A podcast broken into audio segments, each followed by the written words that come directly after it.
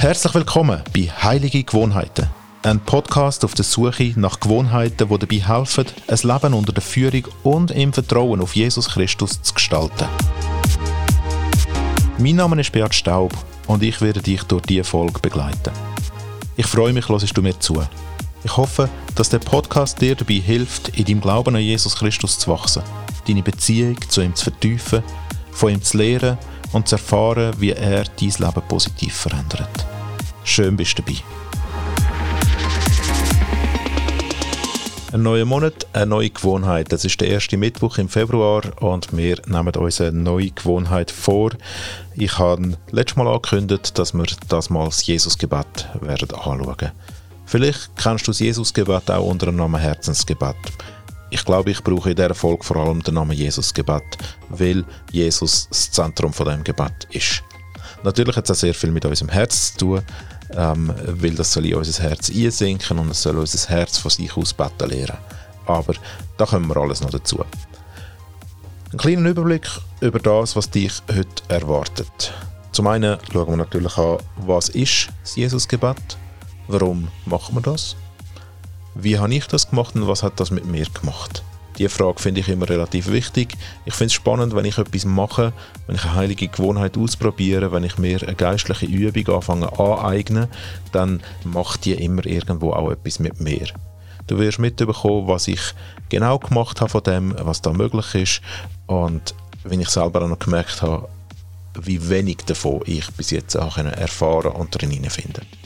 Am Schluss gebe ich dir ein paar Tipps für Ressourcen mit, einen YouTube-Kanal, den ich sehr gut finde dazu, äh, ein paar Bücher, die ich gelesen habe und du darfst dir nachher natürlich selber deine Meinung weiterbilden und dich selber darin vertiefen.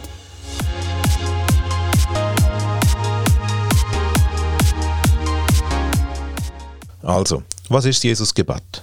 Diese Frage ist gar nicht so einfach zu beantworten, habe ich gemerkt.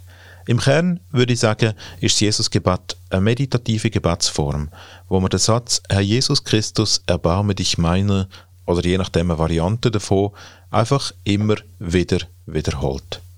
In dem, dass man das macht, in dem, dass man den Namen von Jesus wiederholt und der immer und immer wieder sagt, da findet eine Betrachtung von dem Namen statt. Es findet eine Kontemplation über dem statt, wer ist Jesus? Und Gleichzeitig findet das Nachdenken über mich selber statt. Wer bin ich?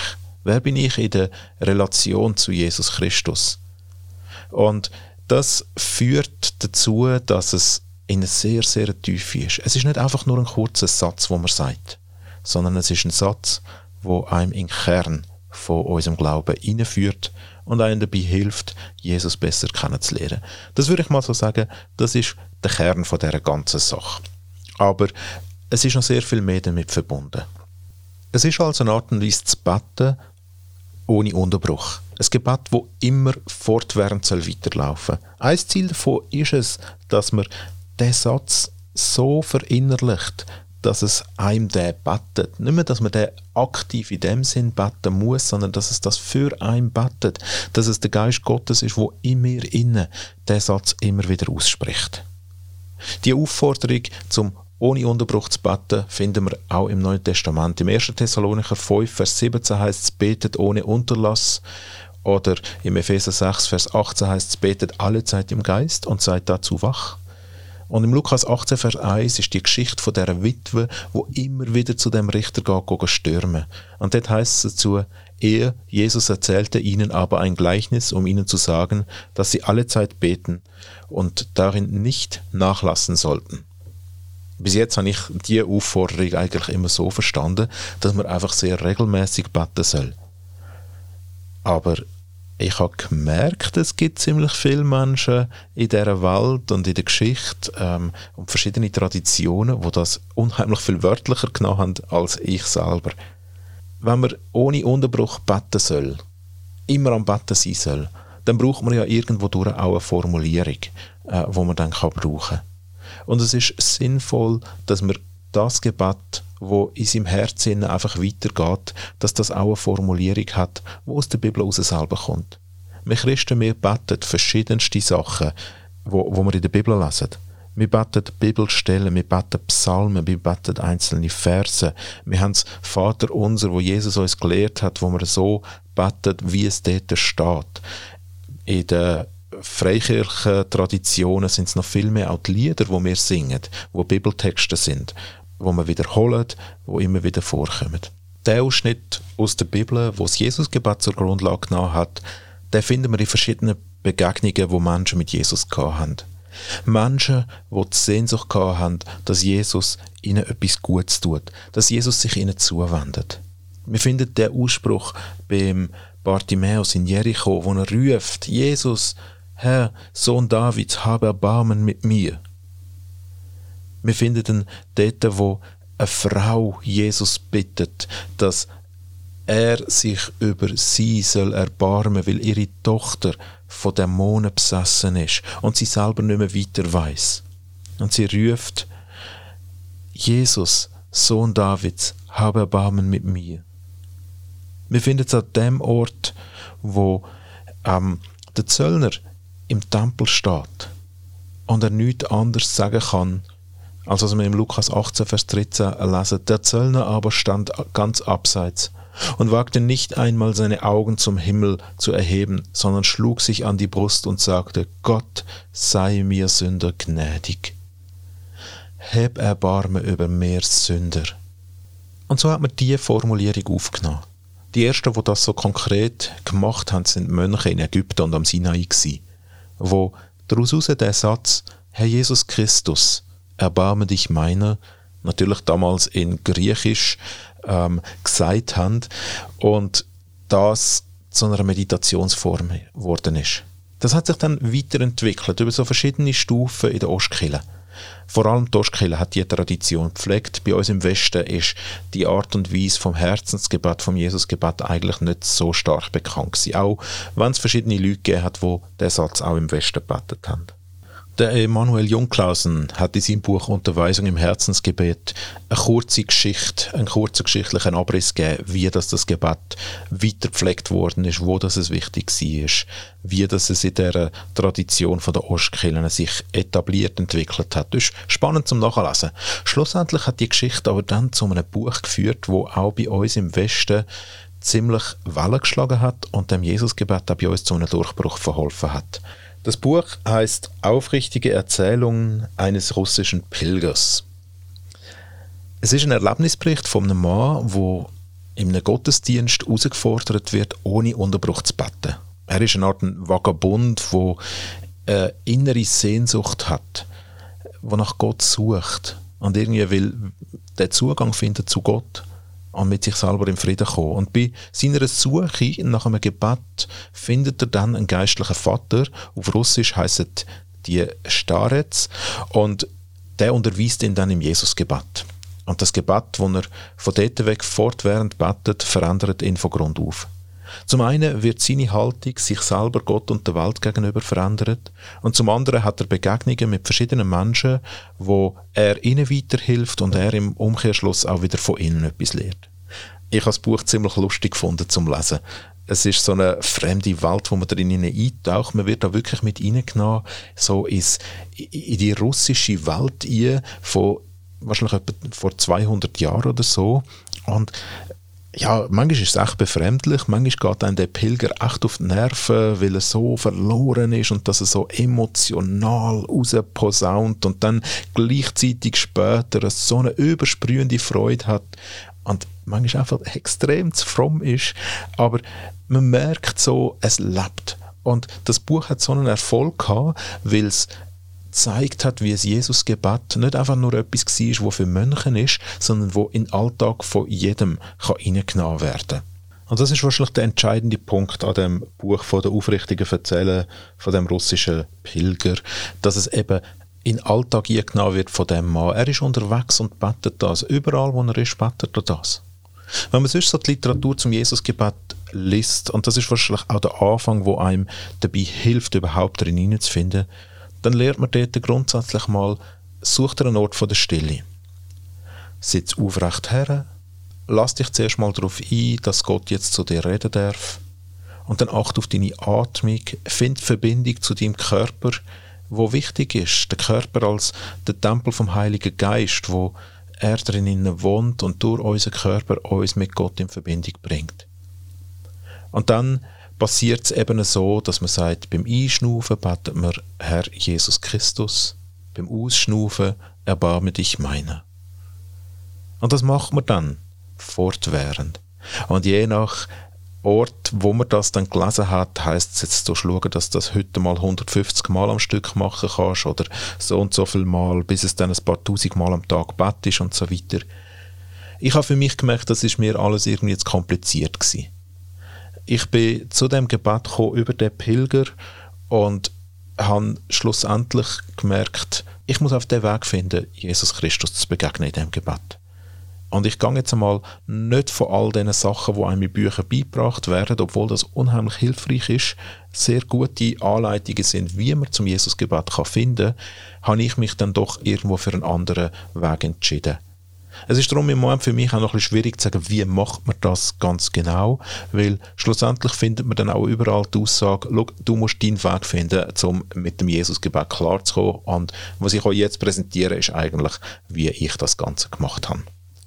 Ich bin, glaube das erste Mal zum Jesusgebet gekommen oder darüber gestolpert im Zusammenhang mit einem Buch von Johannes Hartl, das ich gelesen habe.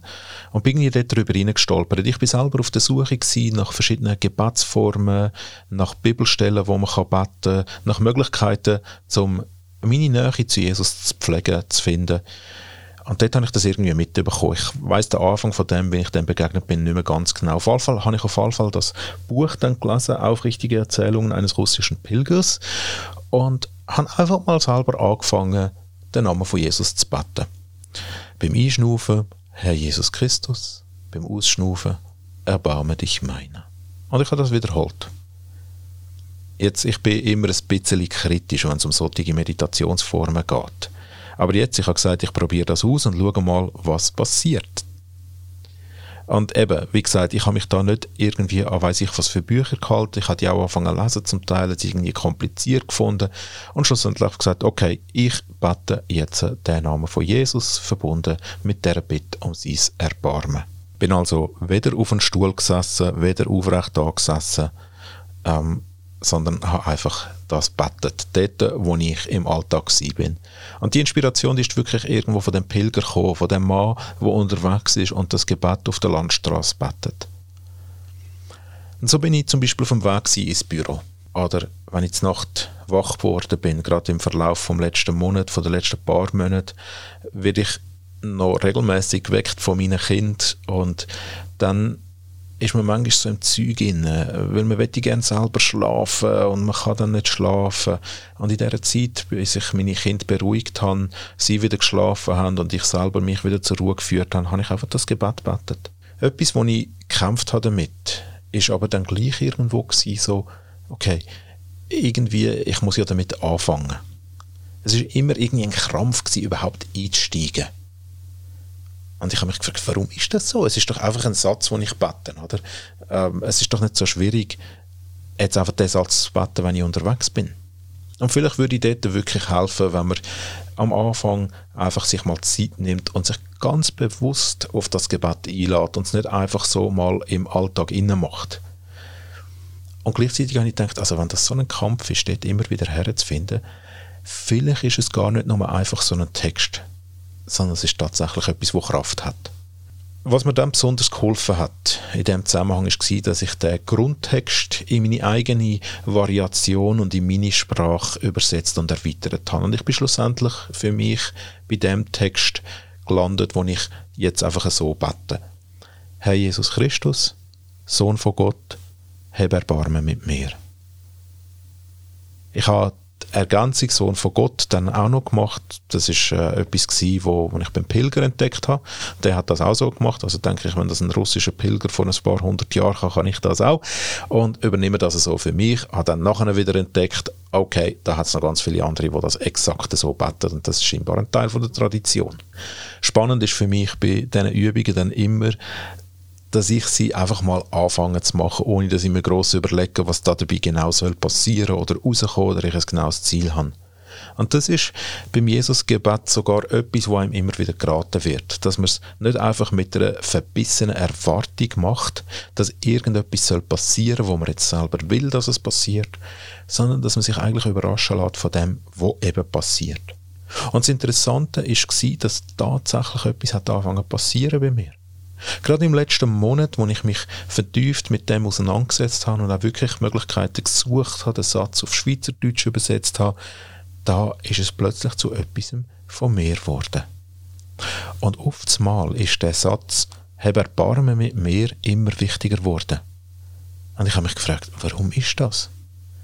Und als ich das Buch vom Pilger nochmal durchgelesen habe, habe ich einen Teil der Antwort gefunden. Dort schreibt er nämlich Folgendes. Die Erhabenheit des Jesusgebets wird bereits durch die Gebetsform enthüllt. Besteht doch diese aus zwei Teilen. Im ersteren, das heißt mit den Worten Herr Jesus Christus, Sohn Gottes, führt es die Vernunft in die Geschichte des Lebens Jesu Christi ein oder, um mit den heiligen Vätern zu sprechen, es bringt das ganze Evangelium auf eine kurze Formel, während im zweiten Teil, das heißt mit den Worten Erbarme dich über mich Sünder, die Geschichte unserer Ohnmacht und Sündhaftigkeit dargestellt ist. Dabei ist bemerkenswert, dass es unmöglich wäre, weiser, wesentlicher und deutlicher das Verlangen und das Flehen der armen, sündigen und demütigen Seele auszudrücken, als mit diesen Worten Erbarme dich meiner. Jeder andere Ausdruck reichte nicht hin und wäre nicht so vollständig wie dieser.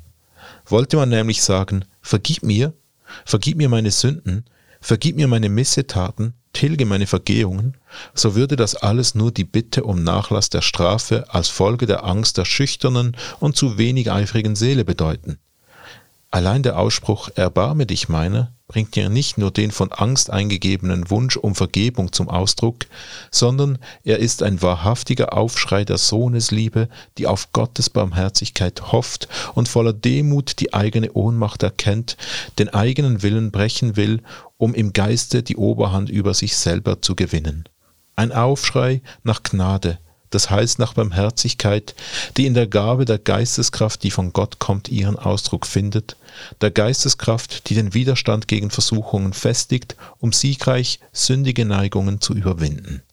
Nachdem ich selber das Gebet mehrmals jetzt schon erbetet habe und über mehrere Zeiten, recht lange Zeit, zum Teil innerlich einfach auch für mich formuliert hat, haben die paar Sätze in meinem Kopf eine Art Feuerwerk gezündet und ich habe ja, das irgendwie schon mehrmals gelesen gehabt, was es bedeutet, aber irgendwie ist mir das noch nie so eingefahren. Ich habe gemerkt, wieso brauche ich Erbarmen? Ja, ich bin Sünder, ja. Mich als das zu deklarieren, wenn man so will, ist nicht etwas, wo ich finde, dass mich das abmacht oder entwürdigt, wie das gewisse Leute scheinbar empfinden. Nein, ich nehme das mehr als eine Realitätsakzeptanz von dem, dass ich nicht perfekt bin dass ich nicht immer gut bin. Und es bewahrt mich vor allem auch davor, mich über andere Menschen zu erheben.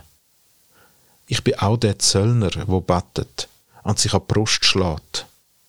Und ich merke, wie mich das Bewusstsein, Sünder zu sein, Vergebung zu brauchen, das Erbarmen von Gott über meiner Sündhaftigkeit zu brauchen, auch in die Verantwortung für mein Handeln nimmt. Wie gehe ich dann mit mehr anderen Menschen und mit dieser Welt um? Ich gehe sündig mit der Welt, mit mir und anderen Menschen um. Nicht immer, nicht nur, aber es ist gleich irgendwo tief in mir innen und ich brauche das. Aber was es dann auch gemacht hat, ist eben, es geht nicht einfach nur darum, vergib mir zu sagen, sondern hab Erbarmen mit mir, führt mich auch direkt zum Bartimäus, dem blinden Mann in Jericho, wo zu Jesus ruft. Oder er stellt mich in die Linie mit der Frau, wo Jesus um Erbarmen bittet, weil ihre Tochter quält ist von Dämonen. Er stellt mich in einer Linie mit den Menschen, wo ungewollt leiden, wo wegen ihren Kind Sorgen haben, wo Krankheiten tragen. Und so bin ich einer von ihnen. Ich bin so jemand. Ich selber leide immer wieder an depressiven Verstimmungen. Und es hat mir Kraft gegeben, in diesem Moment das Gebet zu beten. Oder vielleicht auch in diesem Moment, wo ich in meiner Arbeit selber nicht mehr weiter weiß, wo ich mit Situationen konfrontiert bin, die mich überfordern. Oder in dem Moment, wo ich in der Nacht wach bin und meine Gedanken fangen an kreisen und Probleme, wo ich keine Lösung habe. Dann, wenn meine Kinder krank sind, nicht schlafen können und ich dementsprechend auch nicht, in diesem Moment hilft es mir, Jesus anzurufen. Und das Wiederholende, wo dort immer wieder vorkommt, ist etwas, was selber wieder neue Gedanken in mir, neue Wünsche rausholt. Das Gebet fängt damit an, Herr. Herr, das ist der Kyrios. Das ist der, wo Herr über alles ist.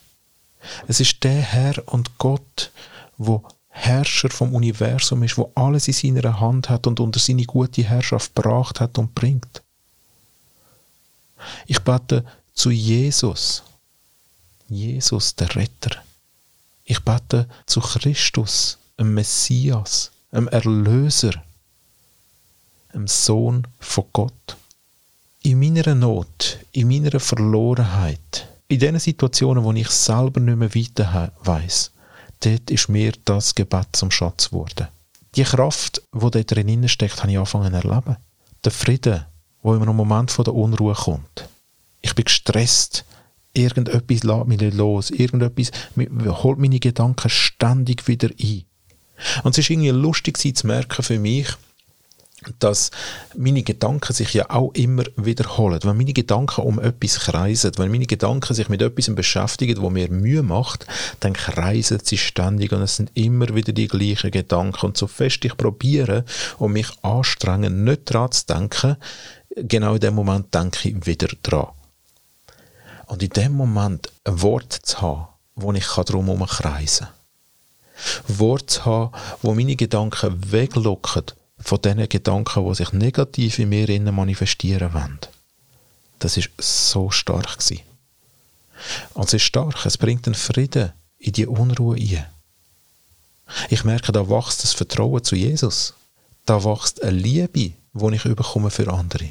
Barmherzigkeit, wo über mir ausgesprochen ist, wo mich ergreift, die fängt da aus mir rauszuwachsen für andere. Dass ich meine Gedanken neu mit Herren kann richten, wo ich meine Hilfe davon erwarte und gleichzeitig damit aus der Gedankenspirale aus meinem Kopf kann ausbrechen. All das ist etwas, wo das Herzensgebet, wo das Jesusgebet für mich zu einem wirklichen Schatz gemacht hat. Und das führt dazu, dass ich das weiter pflegen will die Art und Weise ist vielleicht immer noch auf einer Seite, die sehr bedürftig ist. Und ich glaube, das ist okay. Es ist jetzt nicht unbedingt das, wie es Lehrbücher lehren. Wahrscheinlich werde ich es im nächsten Monat noch ein bisschen weiter praktizieren und vielleicht auch gerade mal, mal ein paar Schritte machen, wo, wo lehrbuchmäßiger sind. Einfach zum Entdecken, was steckt denn dort noch drin. Ich habe gerade letztes Wochenende auf YouTube einen interessanten kontemplativen Kurs gesehen. Den Link den findet ihr in den Show Notes oder auf der Webseite. Ähm, und wer weiß, vielleicht mache ich den jetzt mal selber, den Kurs. Er hat gemerkt, ich kann selber noch viel entdecken.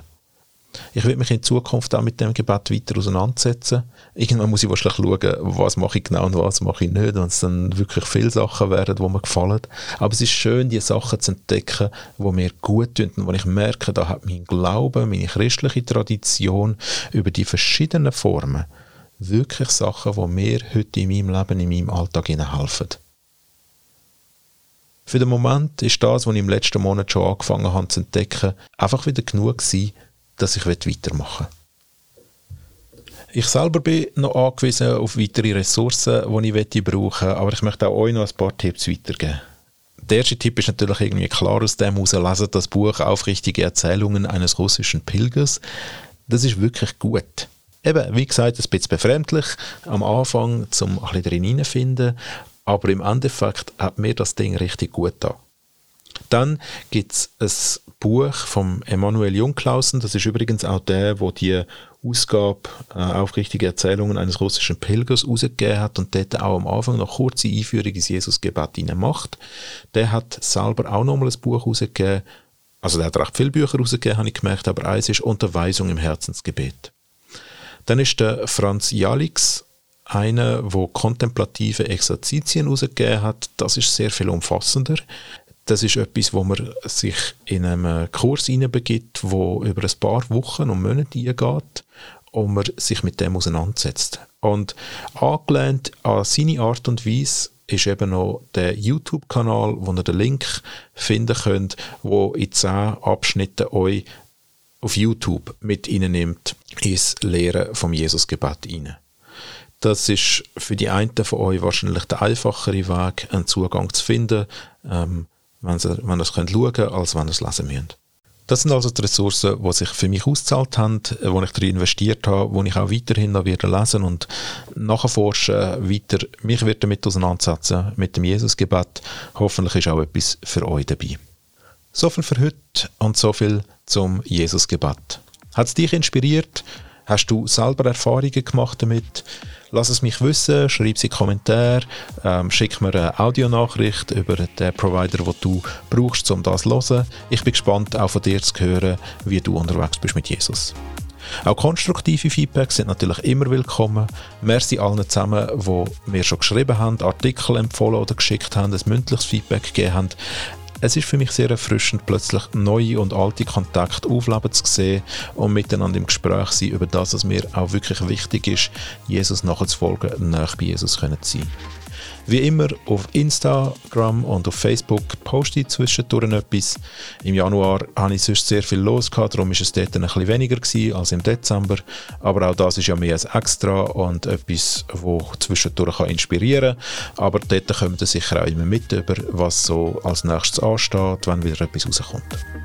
Die nächste Episode die kommt dann am 4. März raus da ich im Moment äh, im nächsten Monat nicht wahnsinnig viel Zeit habe, um etwas Neues selber zu praktizieren, sondern auch noch bisschen das will selber vertiefen, was ich jetzt in den letzten zwei Mal gemacht habe, werde ich euch dann mal ein paar Bücher vorstellen, wo einen Einstieg und einen Überblick über verschiedene geistliche Übungen geben.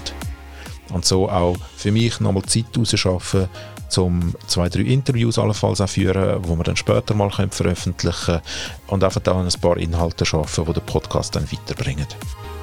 Aber so viel mal für heute. Danke vielmals fürs Zuhören. Danke vielmals fürs mit unterwegs sein auf dem Weg. Auf dem Weg, wo Jesus heißt, auf dem Weg, wo Kraft fürs Leben drinnen ist, weil es eben Jesus selber ist. Ich wünsche dir Gottes reichen Segen und dass du erfahren darfst, dass Jesus lebt, dass er Kraft ist, die dein Leben bereichert und dass du ihm immer ähnlicher werden kannst. Tschüss.